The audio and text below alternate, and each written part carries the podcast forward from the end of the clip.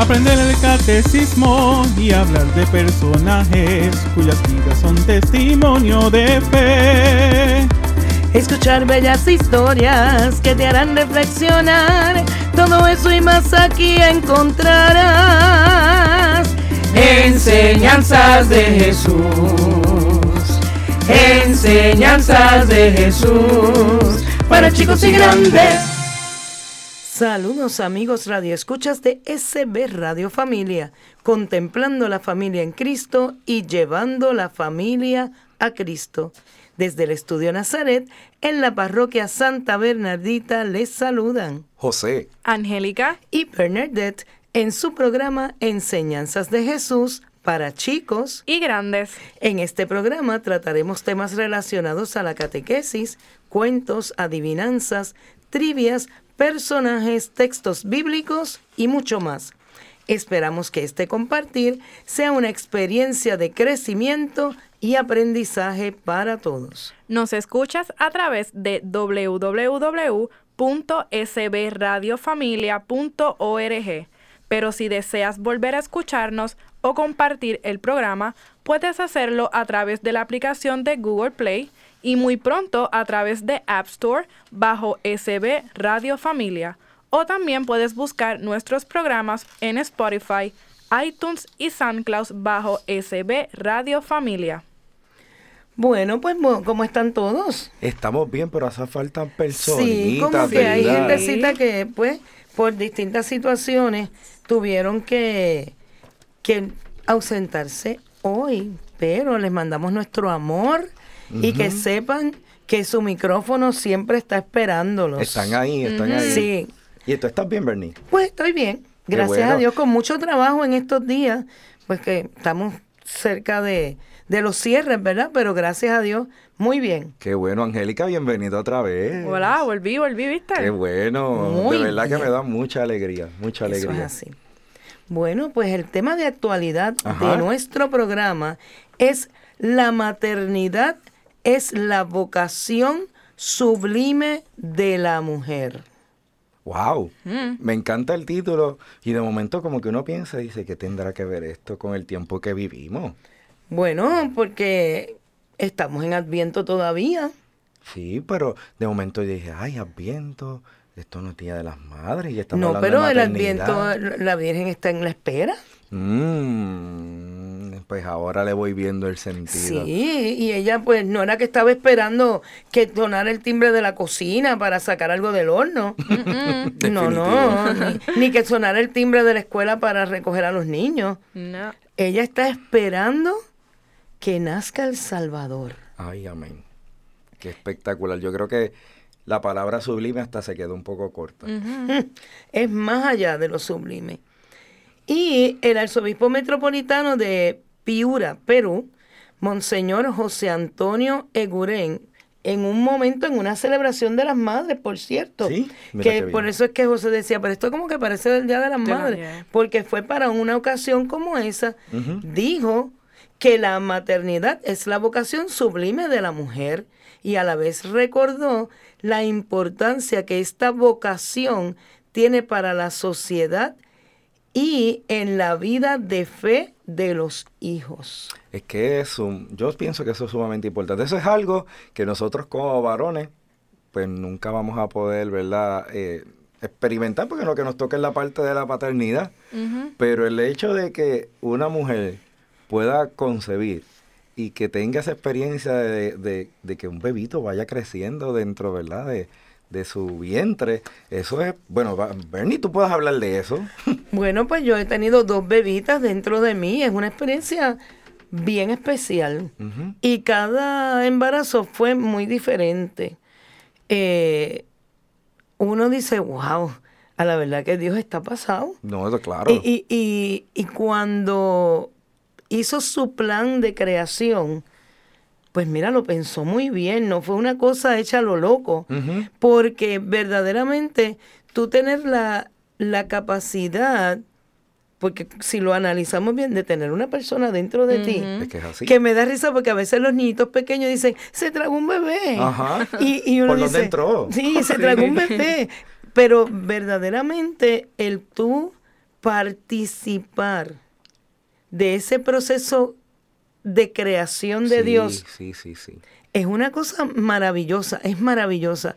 Y queremos dedicar este programa, pues, a tantas mujeres que han dicho que sí a la maternidad y tantas otras que, pues mira, por razones fisiológicas no han podido eh, concebir un hijo, pero se han dado la tarea, pues, de adoptar a uno. Que lo conciben en el corazón. Eso es así. Y, o, que, o que, pues quizás siendo tití o siendo Madrina. madrina, pues han podido vivir ese proceso de la maternidad de una manera, pues quizás indirecta, pero muy directa a la misma vez. Ujú. Angélica, y en tu caso, tú, yo sé que no eres madre. No soy madre. Pero tú quieres, tú quieres ser madre. Sí, quiero ser madre a su debido tiempo. Definitivo, para eso hay break, ¿verdad? Claro. pero sí. Pero, pero, y entonces, que, que tú, como esto trata un poco quizás de la espera, dado que no has sido madre, ¿qué tú puedes decir de esa sensación o, o ese pensamiento de que, Dios mío, cuando me toque ese momento que yo espero, que, que para ver si de alguna manera sería algo Ay, así? ay, ay. Pues mira, de verdad. mm, No te has sentado a pensarlo. No, no sé. no me he sentado a pensarlo, pero debe ser una experiencia muy hermosa el estar nueve meses con, o sea, prácticamente criando ahí Así es. un bebé. Y debe ser, o sea, si es maravilloso para, para Bernaldez, imagínate tú saber que tiene dentro de tu, de tu vientre al Salvador. O sea, eso tuvo que haber sido... Porque quizás retomando un poquito temas anteriores, para el pueblo de Israel, el espera del Salvador tenía un significado muy particular, porque el profeta Isaías había hablado de esto 700 años antes Correcto. de la venida del Salvador. Y yo me imagino que todas las familias en esos 700 años decían, será nuestra familia que esté la escogida, que va a ser la madre del Salvador, porque se decía que una virgen daría a luz un hijo, todo eso lo decía el profeta Isaías. Y las muchachas de, de hoy en día dicen, ay, pues me celebrarán el quinceañero o me tendré un novio. Pues la Virgen María y sus amiguitas de su tiempo estarían pensando, ¿seré yo la escogida para ser la madre del Salvador? Es la realidad. porque Y pues le tocó a ella Qué una- de una manera maravillosa. Es que la maternidad definitivamente es una vocación sumamente especial. Sí. Por ejemplo, Monseñor menciona que la mujer ha recibido de Dios esta vocación de acoger la vida, abrazarla, protegerla, darla a la luz, alimentarla, sostenerla, acompañarla y de esa manera hacer gran parte, ¿verdad?, de esa tarea especial que la convierte en toda, ¿verdad?, una mujer. Ahí estamos viendo un montón de funciones que realiza la mujer madre cuando, pues, por fin queda embarazada y está en esa espera de tener un, un- un bebito, que son tareas que se hacen con mucho amor, pero que no son fáciles. No, Mm, porque, por ejemplo, tú quieres dormir de un lado y tu bebé quiere dormir del otro Ay, lado. sí, yo vi a Giovanna en esa bendito, que no puede dormir ni boca Entonces, abajo. tampoco. no puedes dormir boca abajo, que las que le gusta dormir boca abajo, es que si de este lado, de que si del otro lado. No puedes comer unas cosas que quizás te gustan, pero que tú sabes que le hacen daño al, al proceso de tu embarazo. Eh, y, y muchas tantas cosas que, que el- ese prepararte, porque ya no es lo mismo. Antes tú salías cuando tú querías y con tu esposo, tu pareja, pero ahora tienes que saber que se restringe un poco la, la salida o que cuando vas a salir llevas un montón de cosas. Ujú. Un coche, un, co- un play yard, llevas un bulto, lleno de cosas que antes tú cogías la cartera y seguías andando. Pues no es tan fácil. o sea, implica unas responsabilidades que te cambian la vida para siempre. Dios mío, imagínate las de María. Pero algo, algo importante es que Ajá. ese proceso de nueve meses, que tú te cansas, que tienes dolores, que se te hinchan los pies, que hacen, pasan muchas cosas. Todo eso se te olvida en el momento que tú oyes el llanto de tu bebé. Qué especial. Es que ese momento es sumamente especial. Cuando tú oyes el llanto de tu bebé y te lo ponen so- y lo ponen sobre ti, a ti se te olvida todo lo mal que dormí, toda la cosa, todo. Es una cosa espectacularmente maravillosa. También eh, el arzobispo dice que la madre es insustituible en la transmisión de la fe. Es que es así. En el pueblo de Israel siempre decimos que la mujer pues no tenía, no era muy va- eh, valorada. Pero yo me imagino que María y Jesús tienen que haber tenido estas conversaciones sobre la vida, sobre las cosas maravillosas en lo privado de su hogar. Sí, yo me imagino que de pequeño Jesús escuchaba, pero ya de más grande entonces María escuchaba. tiene, Eso que es haber, así. tiene que haber sido una experiencia... Sí, porque bueno, ella siempre fue discípula y él fue claro, maestro. Claro, una experiencia mística. Pero es cierto porque, eh, ¿verdad? La mujer y de igual manera el hombre tienen un, cada cual en su posición, ¿no? Una, un papel muy importante en poder transmitir la fe a sus hijos. Porque si no lo hacen los padres, ¿a quién se lo vamos a delegar? Exacto. Es, eh, eso es algo que nosotros vemos en catequesis comúnmente y, y es bien triste que nos alegra muchísimo que lleguen chicos, pero cuando vamos donde ellos y empezamos a ver qué saben, qué conocen, dónde vamos a arrancar, que no sepan nada. Ni un padre nuestro. Nada, nada, ni la señal de la cruz. Solamente quizás han escuchado algo de Papá Dios, pero no tienen nada de fundamento y uno no pretende que digan nada de memoria. Pero en que no puedan reconocer ni siquiera en, en lo que podemos visiblemente, ¿verdad? Tener eh, algo de Dios, ¿verdad? Y poder mostrar quizás un poco de, de ¿verdad? Esa adoración. Eh, pues es bien triste. Aquí hay algo muy importante que también dijo Monseñor Eguren. Sin la madre cristiana, no solo no habrían nuevos cristianos, sino que la fe perdería su calor, su ternura, su misericordia. Hermoso. Eso es hermoso. Porque Bueno. aunque conocemos padres en, en la historia de la iglesia que, que, eh, que han enseñado a sus hijos a vivir la fe, la madre tiene esa cualidad Ese de esa don, ternura, ese, ese don, don. de transmitir la fe de una manera muy especial. Y otro llamado que, que hizo el arzobispo es que hay que, dice, estén siempre al lado de cada mujer que espera un hijo, rodeándola con todos los servicios y cuidados que sean necesarios y para que protejan laboralmente a las embarazadas con programas, leyes y políticas que permitan armonizar la vida laboral de la mujer con sus deberes de madre en el seno de su familia. Es que definitivamente tenemos que cuidarlo. Estamos viviendo ahora en una sociedad que quizás la maternidad no se valora. Muchas, muchas jóvenes hoy en día, o jóvenes, porque de igual manera el varón, no quieren ser padres. No lo, no lo ven como, como un rol importante o una meta a alcanzar.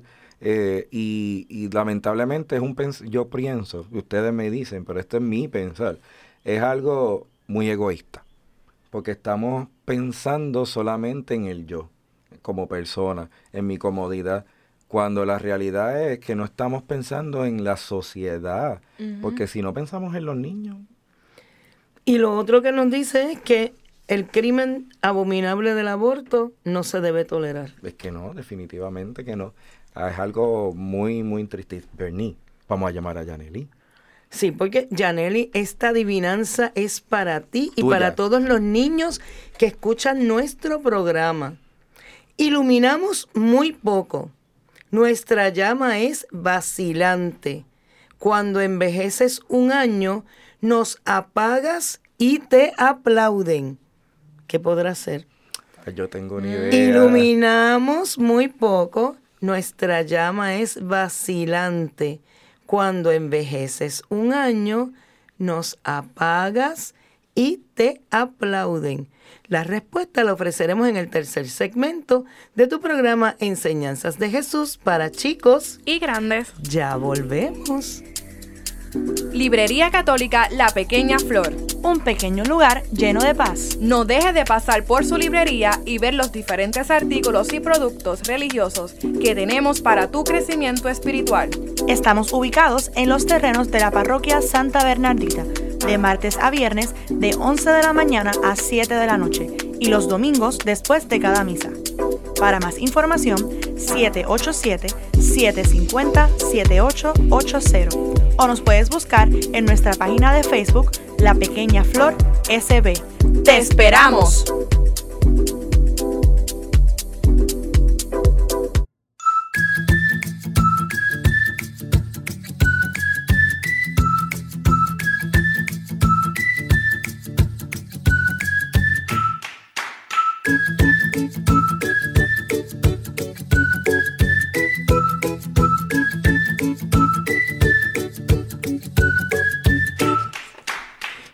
Segundo segmento de enseñanzas de Jesús para chicos y grandes, tenemos nuestro personaje o santo del día. Imagínate, si estamos hablando de que la Virgen está esperando y hablamos de las madres que están esperando, pues no podíamos hablar de otra persona que no fuera Santa Mónica. Santa Mónica, la mamá de Agustín. Sí, porque esa madre no era que estuvo esperando muchos hijos así, sino que tuvo que esperar como 40 años para que su hijo se convirtiera. Wow. Esa es otra espera. Eso, eso es otra espera grande. Y, y fueron muchos años. Bueno, ella, cuando las madres tienen un hijo que, de estos difíciles, siempre le dicen, dile a Santa Mónica que interceda. Porque esa sí que estuvo ahí esperando y orando por su hijo para que se convirtiera. Pues entonces ella es modelo de, de perseverancia, ¿verdad? Eso es así, de la, de la madre que espera. Por acá podemos ver que ella nació en Tagaste, que eso queda en África del Norte, ¿verdad? A unos 100 kilómetros de la ciudad de Catargo para el año 332. Ha llovido. Parece que sí, ¿verdad? Así que ha, ha- pasado un buen tiempo. Sus papás encomendaron la formación de sus hijas a una mujer muy religiosa y estricta en disciplina.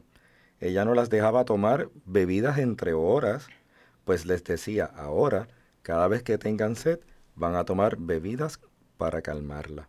Y después que sean mayores y tengan las llaves de la pieza donde está el vino, tomarán licor y esto les hará mucho daño. Anda. Pero Mónica le obedeció los primeros años, mas sin embargo, después ya mayor empezó a ir a escondidas al depósito y cada vez que, se, que tenía sed, tomaba un vaso de vino. ¿Y qué pasó? Anda, pues sucedió que un día regañó fuertemente, ¿verdad? Eh, a un obrero y este, por defenderse, le gritó ¡Borracha! Ay, Dios mío. este le impresionó profundamente, esto ¿verdad? le impresionó a ella muy profundamente y nunca lo olvidó en toda su vida y se propuso no volver a tomar jamás bebidas alcohólicas. ¿La salvó? Ese evento, ¿verdad? Como que la salvó. Wow. Pues poco tiempo después sabrán que fue bautizada, ¿verdad? Y en ese tiempo, pues, bautizaban a la gente ya, recuerden, estamos hablando en el 300, Sí, ya. ¿verdad? Sí. Ya de grande. Ajá, y desde su bautismo, su conversión, empezó a darse y a cambiar, ¿verdad? Fue ya admirable ese proceso. Oh, qué interesante, Wow. ¿verdad? Ese, ese comienzo. Ese dato de verdad que yo había escuchado muchas cositas de Santa Mónica, pero eso no lo había escuchado. Entonces dice que ella deseaba dedicarse a la vida de oración y de soledad, pero sus padres dispusieron que tenía que esposarse con un hombre llamado Patricio, que era un buen trabajador, pero de genio terrible. Sale el padre. Además, era mujeriego, jugador y pagano para colmo, Ay, ay, Wow. ay. que no tenía gusto alguno por lo espiritual. La hizo sufrir muchísimo y por 30 años ella tuvo que aguantar sus estallidos de ira, ya que gritaba por el menor disgusto, pero este jamás se atrevió a levantar su mano contra ella. Bueno. Tuvieron tres hijos, dos varones y una mujer. Los dos menores fueron su alegría y consuelo, pero el mayor, ¿Quién será? Agustín, la hizo sufrir por varias décadas. Bendito. Ay, Agustín. Es que ninguno de los hijos se parece, ¿verdad? Todos los hijos son distintos. Eso es así. ¿Y qué pasó entonces? Bueno, en aquella región del norte donde las personas eran sumamente agresivas, las demás esposas le preguntaban a Mónica por qué su esposo era uno de los hombres de peor genio en toda la ciudad, pero que nunca la golpeaba. Y en cambio los esposos de ella las golpeaban sin compasión. Mónica le respondió, es que cuando mi esposo está de mal genio, yo me esfuerzo por estar de buen genio. Cuando él grita, yo me callo. Y como para pelear se necesitan dos, y yo no acepto entrar en pelea, pues no peleamos. Qué buen pensamiento. ¿Verdad? Tiene, tiene, tiene una madurez mental bien positiva. Y todo venía porque él no era católico, entonces criticaba el mucho rezar de su esposa, criticaba su generosidad hacia los pobres y nunca, aunque nunca se opuso a que se dedicara de, dedicara de sus tiempos a, los, a estos buenos oficios. O sea, él, él no le gustaba, pero tampoco le impedía que lo hiciera. Quizás el ejemplo de vida de su esposa logró su conversión.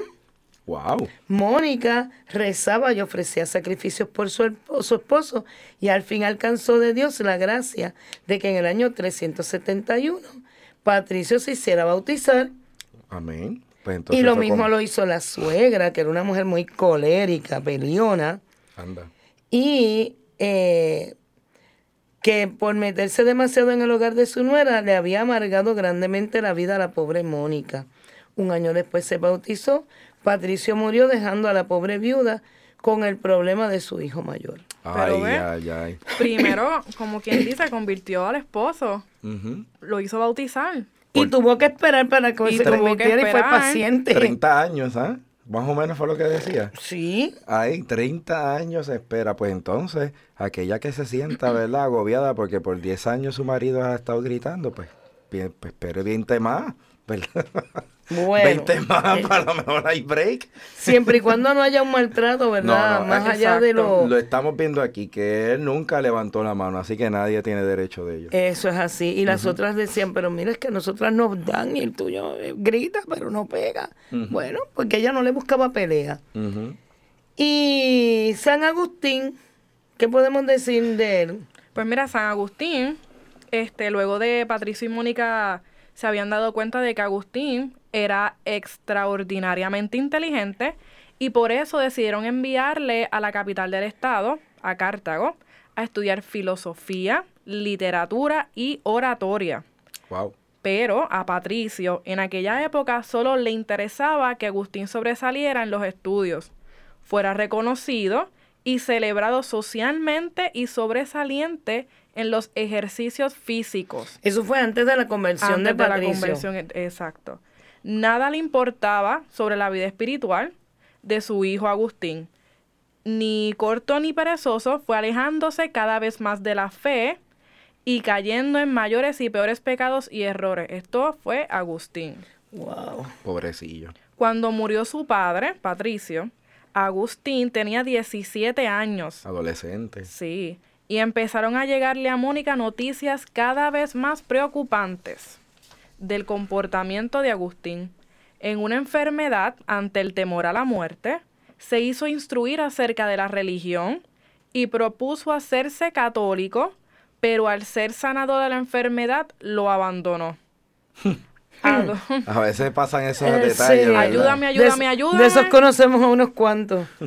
adoptó las creencias y prácticas de una de las sectas de Moniquea, Maniquea, perdón, que afirmaban que el mundo no lo había hecho Dios, sino el diablo. Ay, santo. Cristo Ay, Dios, Dios parece varón, entonces estaba desajustadito ahí. Sí, pero Mónica, que era bondadosa, pero no cobarde, ni débil de carácter, al, vol- al volver su hijo de vacaciones y escucharle argumentar alcedades contra la verdadera religión, lo echó sin más de la casa y cerró las puertas, porque bajo su techo no albergaban, no albergaba el enemigo de Dios. No albergaba enemigos de Dios. Mm, Mira para allá. Y hay veces que uno como papá se enfrenta en situaciones muy difíciles donde quizás piensa, debo de decirle, hasta aquí es la rayita y si mi hijo no cambia, pues se queda fuera. Eso no es puede así. estar en mi hogar. Y a veces uno piensa, estaré haciendo lo correcto y mira aquí un buen ejemplo. Bueno, dice que sucedió en esos días que Mónica tuvo un sueño en el que se vio en un bosque llorando por la pérdida espiritual de su hijo. Se le acercó un personaje muy resplandeciente y le dijo, tu hijo volverá contigo. Y enseguida vio a Agustín junto a ella. Le narró su- a su hijo el sueño y él le dijo lleno de orgullo que eso significaba que ellos, significa que iba a volver a Maniquea como él. O sea, el niño es tan prepotente que le dice, madre, no te preocupes, eso es que tú te vas a ir a la secta esta que yo estoy Conmigo. conmigo. Mira. No, no le dijo, madre, es que me voy a convertir al Dios verdadero y voy a estar contigo. No, madre, es que tú te vas a ir conmigo. Mira, Rebelde, rebelde. bueno, ella dice, en el sueño no me dijeron, la madre irá a donde el hijo, sino el hijo volverá a la madre. Su respuesta tan hábil impresionó mucho a su hijo Agustín, quien más tarde consideró la visión como una inspiración del cielo. Y esto sucedió en el año 437. Todavía faltaban nueve años para que Agustín se convirtiera. Nueve años más. Tuvo que ¡Ea, esperar todavía nueve años más después de ese momento. Ay, Cristo, pero por lo menos vamos a ver la parte positiva. Le estaban dando esperanza. Eso es así. Y en cierta ocasión Mónica contó a un obispo que llevaba años y años rezando, ofreciendo sacrificios y haciendo rezar a sacerdotes y amigos por la conversión de Agustín. El obispo le respondió, esté tranquila, es imposible que se pierda el hijo de tantas lágrimas. Amén.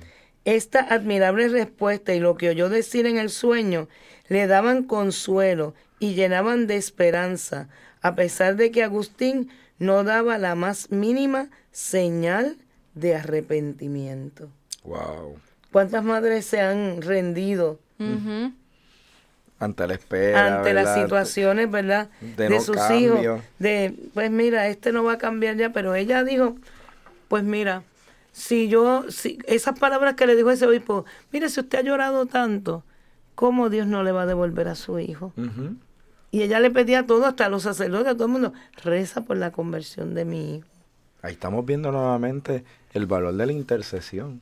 Ujú. De, de todos nosotros como seres humanos, imagínense también incluyendo a los del cielo. Y nos dice que a los 29 años ya Agustín decide irse a Roma a dar clases, ya es todo un maestro. Y Mónica se sentía tan responsable de su hijo que decide seguirle para intentar alejarlo de las, del mal. Wow. Ella es valiente. Pues te cuento que en Milán, Mónica entonces conoció al, al santo más famoso de esa época en Italia, que es San San Ambrosio. Ambros- Exacto, San Ambrosio. Allá que era el obispo de la ciudad. Y en él encontró como un, ¿verdad? Un papá verdadero, eh, lleno de mucha bondad y sabiduría, que le impartió eh, muchos consejos sabios. Así que, además de Mónica, San Ambrosio también tuvo un gran impacto sobre Agustín, a quien atrajo inicialmente por su gran conocimiento y poderosa personalidad. Así que poco a poco comenzó a operarse un cambio notable en Agustín. Empezaba a escuchar con gran atención y respeto a San Ambrosio, desarrolló por él un profundo cariño y finalmente abrió su mente y corazón a las verdades de la fe católica.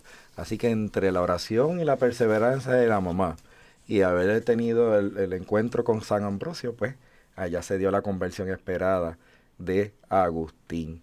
Así, Y fue para el año 387 la conversión de Agustín. qué bien. Y ya Mónica dijo que después de eso ella podía morir tranquila, porque ya había cumplido con su trabajo de orar por su hijo para la conversión. Amén. Oye, les cuento algo. Mm. Sí, quiero que sepan que la gran programación de SB Radio Familia es la siguiente. Tenemos los hombres de valor los lunes y jueves a la una de la tarde. De todo un poco, lunes y jueves a las 4 de la tarde. Soy mujer los martes y viernes a las 4 de la tarde. ¿Por qué somos católicos los martes y viernes a las 5 de la tarde? Cenando en familia los miércoles y sábados a las 5 de la tarde. ¿Y nuestro programa favorito? El favorito, Enseñanzas de Jesús para chicos, Y grandes. Que es los miércoles y sábados a las 11 de la mañana. Así que hay que conectarse a SB Radio Familia. Así que, mire, siga orando por su hijo, Amén. que la conversión llega. Visita la página cibernética de la parroquia Santa Bernardita. Ahí encontrarás información que te ayudará a crecer en la fe, podrás enlazarte en la transmisión diaria de la Santa Misa. Conocerás las liturgias del día, así como el santo que celebramos cada día. Tendrás también la oportunidad de acceder a nuestra página de eventos y conocer qué eventos tiene la parroquia. www.parroquiasantabernardita.org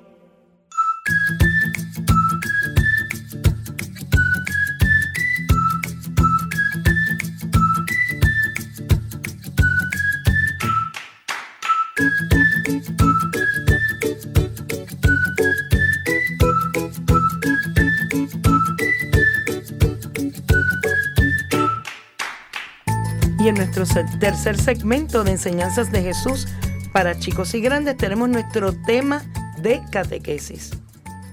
Y claro, si estamos hablando de las madres que esperan, qué mejor tema que la espera de María. Es que estamos en ese tiempo. Estamos en el Adviento. Adviento y espera son, ¿verdad? Palabras que prácticamente Son sinónimos. Son sinónimos. Ujú. Así mismo. Lo que pasa es que mucha gente no lo relaciona, pero el Adviento es una espera Y estamos ahí. Y Podemos decir que el Adviento o la espera de la Virgen María está marcado eh, por tres grandes virtudes teologales. Y nosotros las discutimos hace ya un tiempo atrás en alguno de los programas. Esas virtudes teologales que es la fe, la esperanza y la caridad. Y está partiendo de ahí, ¿verdad? Que, que nos dice de que la espera de María tiene, está relacionada con esas virtudes teologales. entonces por eso es que hay una canción por ahí que dice, dame la fe, Señor, la fe de María. Es que, imagínate, como María, no, No, debe haber otro no ser humano no, que tenga fe mayor que, que ella.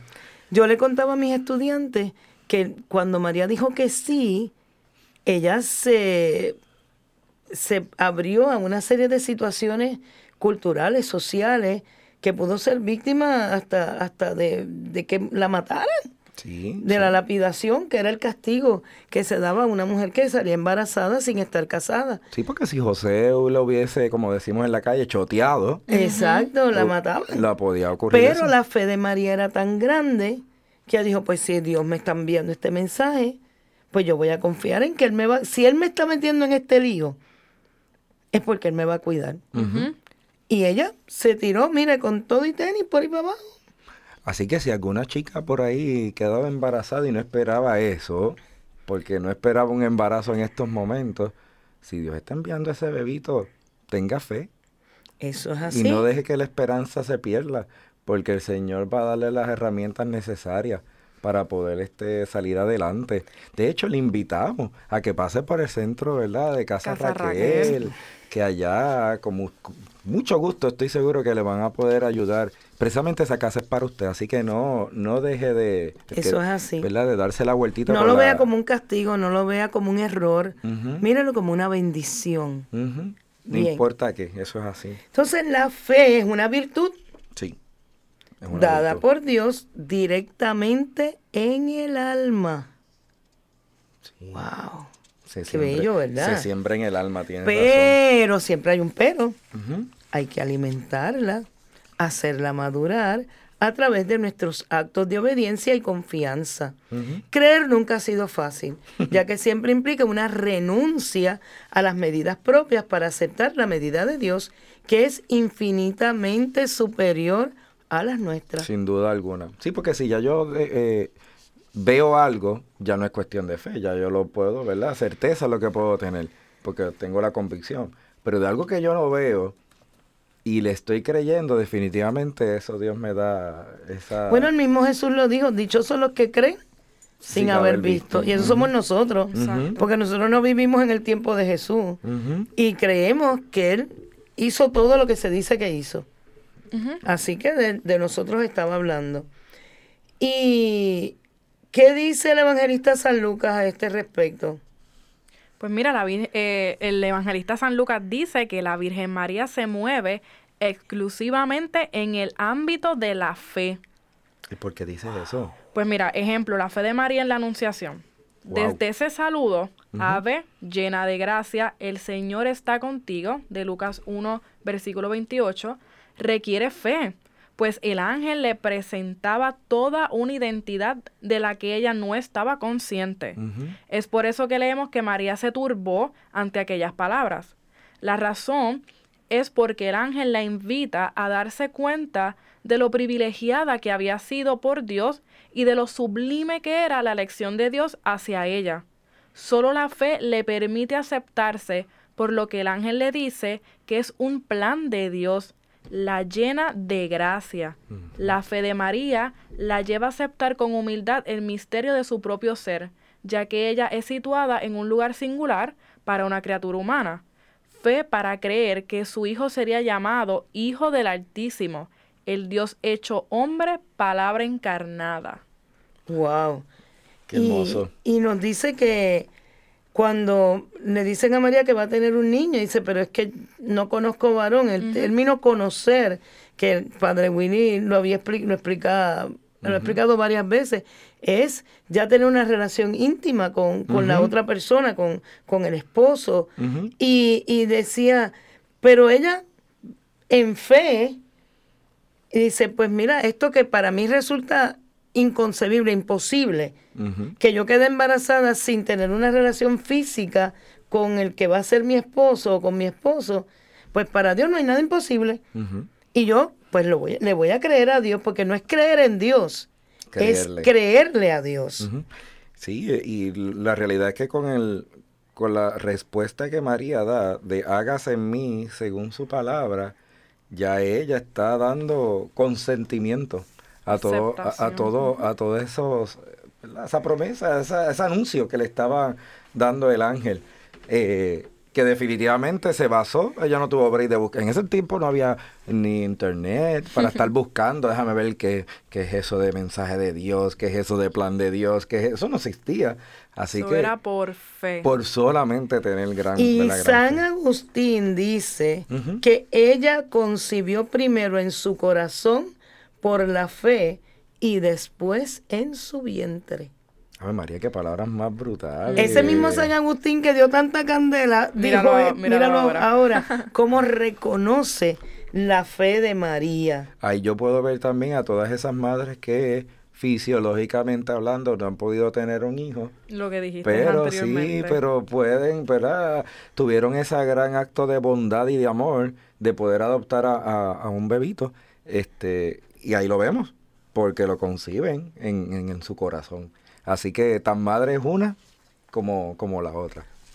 Y además, cuando, ¿verdad? Cuando María dijo, hágase en mí según su palabra, dio su consentimiento no solo, eh, no solo a recibir al niño, sino un sí a todo lo que conlleva ser la madre del Salvador, que eso lo estábamos hablando anteriormente. Que tiene toda la razón, porque ya le estaban diciendo que viene de Dios, así que ella sabía que, digo, no sabía lo que venía, pero debía ser algo que era extraordinario. Y los frutos de la fe de María se ven en la frase, en adelante me felicitarán todas las generaciones. Ay, qué bello. Ahí están los frutos de esa fe. La verdad que, fue un acto valiente. Tenemos que reconocer, ¿verdad?, de, de María como tal. Y otra manera de ver la fe fue en el nacimiento de Jesús. Eh, ¿verdad? Todos los demás acontecimientos de, la vida de María pueden comprenderse tan solo en la luz de la fe, que le hace palpar el sentido de las cosas y el signo de la presencia de Dios, incluso en donde humanamente podían parecer que no había ningún sentido o que Dios se había ocultado de alguna manera. Pensamos en, en la extrema pobreza, eh, no, no era también una prueba para la fe de María, a, quien el ángel había anunciado el nacimiento del Mesías, un Mesías rey, tan pobre que ni siquiera tenía casa, y que recibían tan solo el, el homenaje de unos humildes pastores. Eso es así. Eso, eso nos lleva a reflexionar de que de que ciertamente muchas veces pensamos de que hasta que yo no esté bien acomodado económicamente, hablando, yo no quiero formar una familia y tener mis hijos y todo. Eh, después que yo tenga una estabilidad en el trabajo, ¿verdad? Etcétera, etcétera. Cuando aquí estamos viendo un ejemplo de que hay que tener fe de que Dios proveerá. Exacto. Y San Irineo dijo, creyendo y obedeciendo, se hizo causa de salvación para sí misma y para todo el género humano Lo atado por la incredulidad de Eva, lo desató María mediante su fe. Amén. El nudo de la desobediencia de Eva fue desatado por la obediencia de María. Wow, la verdad que sí. Así que sin duda la fe de María es modelo para toda la iglesia. Eso es así. Pues igual que María, la iglesia tiene su propio también, ¿verdad? Itinerario y es la fe la que guiará a la iglesia por todos los instantes de su vida. ¿No fue acaso la fe de María la que pidió a su hijo el milagro en Cana, a través del cual los discípulos creyeron? Y entonces esta virtud de la fe va ligada a la esperanza. Sí, sí, esa Y era la otra. esperanza es otra virtud teologal nacida de la fe, la espera en una actitud vital nacida de la esperanza y del amor. Esperan en es tener esperanza, esperar o aguardar a es anhelar a que al que es objeto de nuestra fe, nuestra esperanza y nuestro amor. Por esto es que nadie espera si no cree, aguardando la bienaventurada esperanza. Esto es en Tito 2.13. Es que esa esperanza se va a, a fundamentar en que voy a tener un encuentro personal con el amado. Ella va a tener un encuentro personal con ese hijo que es Dios. Así que definitivamente eh, ella creyó por fe y le, le entregó toda su, su esperanza de que era así. María, quien hacia, inicia el adviento, y es ella de quien la iglesia aprende a esperar, a permanecer en ese estado de expectación. La iglesia aprende de la Santísima Virgen María a vivir el adviento. Y nos toca a nosotros también ser este, buenos discípulos en esa tarea, a poder esperar a Dios de año tras año, darle la oportunidad nuevamente a preparar nuestros corazones de que Él venga a nuestro corazón, porque yo creo, como bien dijiste, pero no es creer, es creerle y hacer la acción, ¿verdad? Que yo pueda poner la tarea. En mi parroquia, padre, mi, mi párroco, el padre Rodney, nos decía en una reflexión que tuvimos en la playa en, esta, en, en estos días, que no era que Jesús va a nacer, es que nosotros tenemos que nacer en Jesús. Ay, qué bonito. Y eso como que me encantó, pues yo dije, wow, eso como que estaba bien inspirado. Me no gusta. es que Jesús va a nacer, sino que yo tengo que nacer en Jesús. Amén. Wow. Y nos queda la caridad de María, porque la espera no puede ser egoísta. María no se quedó con Jesús para ella nada más, porque ella sabía que ese hijo no era de ella nada más, sino que tenía que estar ahí para salvar a todo el mundo. Ciertamente, y mira si, si no era nada egoísta que María, a ella le, le dijeron, una, le dieron una profecía de que su corazón iba a ser traspasado por una ¿verdad? espada y que iba a guardar este momentos dolorosos. Y lo sabemos muy bien porque en la espera de ella le acompañó una preparación a ese sufrimiento, una preparación al rechazo, ¿verdad? Momentos de pobreza, sabemos de, de verdad, martirio, huida de Egipto, eh, la pérdida de Jesús para volverlo a encontrar en el templo, eh, la separación a la hora de entrar en su vida pública, el momento de la muerte. Bueno, ¿cuántos momentos difíciles pasó María? Encontraron al niño al lado de María, siempre la madre junto a su hijo. Donde está María, ahí está Jesús. Y donde está Jesús, ahí está María. María estaba al pie de la cruz. Sí, ciertamente, siempre estuvo ahí. Estuvo- Y, y- y todavía al sol de hoy sigue apareciéndose, sigue enviando mensajes diciéndonos y recordándonos a todos, hijitos, vuelvan a mi hijo amado. Siempre nos hace la misma exhortación todas las veces, eh, dejándonos a nosotros de que, mire, que se nos pegue algo de, de que podamos esperar y encontrarnos con Y a Dios. San Antonio le preguntaron dónde buscar a Jesús. En María. Simplemente. Ya, ella es la que nos la va a llevar. Es que ella es la que nos va a llevar. En María. Yaneli, la Ya- sabes. Ya sabes la contestación. Yo creo que para mí me suena fácil, pero no sé. Iluminamos muy poco, nuestra llama es vacilante. Cuando envejeces un año, nos apagas, apagas y te aplauden. ¿Qué podrá ser? Yo pienso que la vela. La, La vela, vela. muy bien, Eso. José. Excelente. Y eso lo aprendiste aquí en Enseñanzas de Jesús para chicos. Y grandes. Ya volvemos. Capilla de Adoración Perpetua San Miguel Arcángel, en los terrenos de la parroquia Santa Bernardita. El Santo Evangelio de Mateo 28:20 nos dice, Por mi parte, yo estaré con ustedes todos los días hasta el fin del mundo. Aquí, en esta capilla, podemos estar con Cristo sacramentado expuesto 24 horas los 7 días de la semana.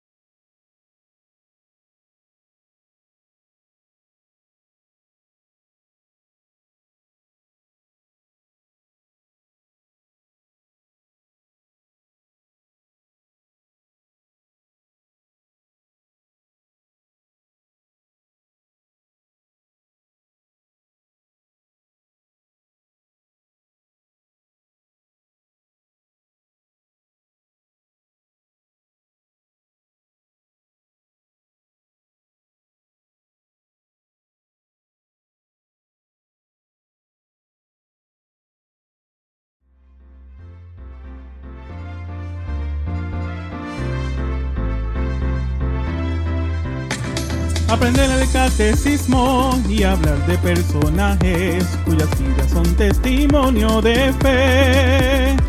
Escuchar bellas historias que te harán reflexionar. Todo eso y más aquí encontrarás. Enseñanzas de Jesús. Enseñanzas de Jesús. Para chicos y grandes.